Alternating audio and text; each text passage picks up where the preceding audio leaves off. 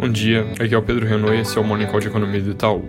Começando pelo mercado lá fora, ao longo do dia de ontem a China rebateu acusações por parte do governo americano, inclusive o comentário do secretário de Estado que diz ter evidências de que o vírus foi criado em laboratório pela China, numa novela que ainda parece que vai longe, mas que apesar disso a gente tem hoje mercados operando em território ligeiramente positivo, provavelmente afetados aqui pelo início do relaxamento das medidas de distanciamento social em mais países e também em vários estados americanos.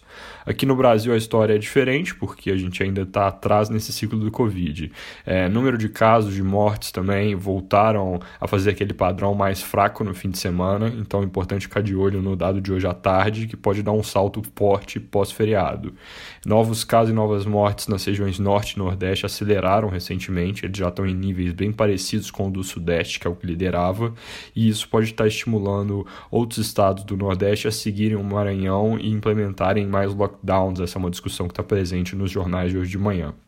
Do lado econômico, destaque aqui a aprovação em primeiro turno da PEC do orçamento de guerra, ontem na Câmara dos Deputados. É, existe a possibilidade de que ela seja votada em segundo turno ainda hoje.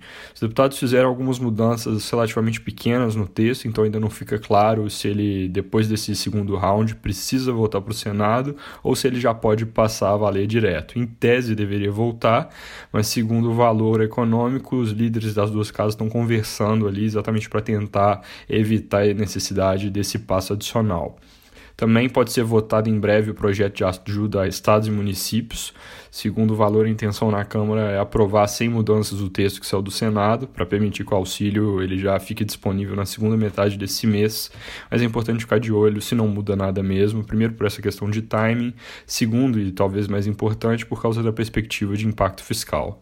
Do lado político, depois do depoimento do ex-ministro Moro no fim de semana, agora a Procuradoria-Geral da República soltou autorização para ouvir três dos principais ministros militares sobre o assunto, na condição de testemunhas ali, também solicitou gravação de reuniões do presidente com sua equipe. Então, esse é um assunto que deve continuar bem dentro do radar de toda a classe política e dos mercados no geral. Para fechar, acabou de sair a produção industrial de março. Ela teve queda de 9,1%, o recuo disseminado entre todas as categorias, número bem pior que o consenso de mercado, que era um recuo de 3,6%, mas em linha com a nossa projeção, que era queda de 8%. É isso por hoje, um bom dia.